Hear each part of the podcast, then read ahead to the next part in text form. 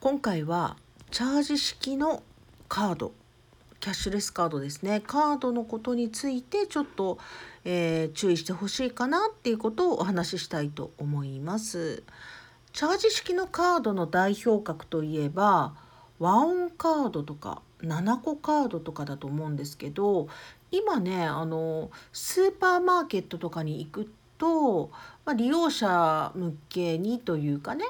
あの高齢者の方は要するにチャージが、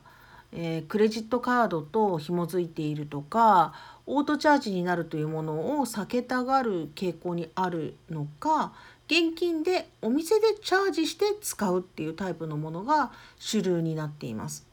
でまあ7個カードもそうだと思うんですね。それからまあ和音カードエディかなカードみたいなものはそうだと思うんですけれども、えー、今回お知らせするのは特に7個カードについてですね。えー、7個カードは規約をよくよく読んでいただくとわかるんですけれども7個カードのチャージの上限は5万円です。5万円までしかチャージできません。例えば PayPay とかは、えー、っと ATM で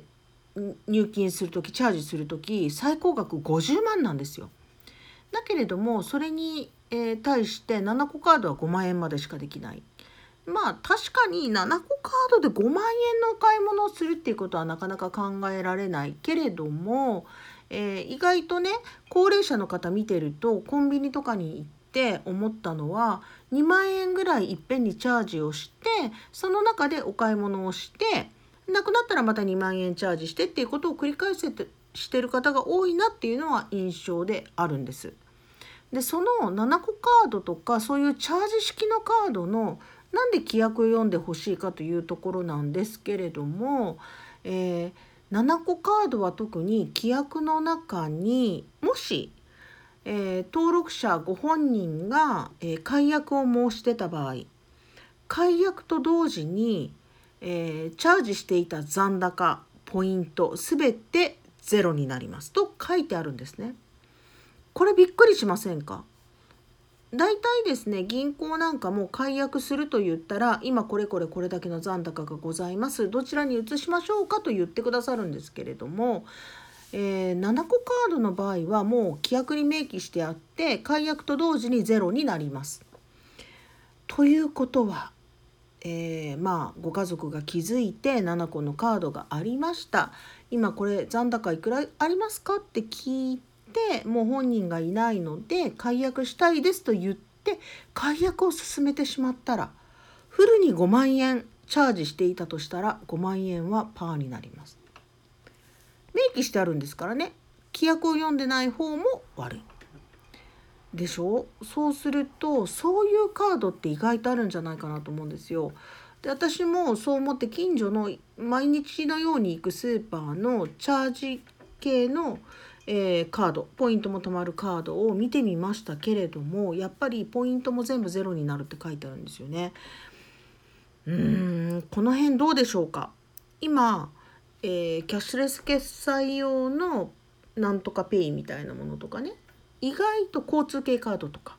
意外とあのまあ相続人の方に引き継ぐとか一旦生産してお返しするとかっていうことになっているんですがそういうこうスーパーとか、うん、コンビニ系のチャージ式カードは、えーと、引き継げないしかも残高戻してもらえないっていうこともある。ということになると、えー、そのねそういう情報を教えておいてあげるこの7個カードにはいつもだいたいこのくらいチャージしているんだけれどももしも私が使わなくなった場合には残高確認して使ってから解約してねとかそういうことが必要になってくるっていうことなんですよね。この辺をちょっと覚えておいていただいて皆さんも確認していただいて正直に解約に行ったらえ解約と同時に中のものどうなったみたいなことが起こるということを知っておいていただきたいなと思います。はい、今回もいかがだったでしょうかね。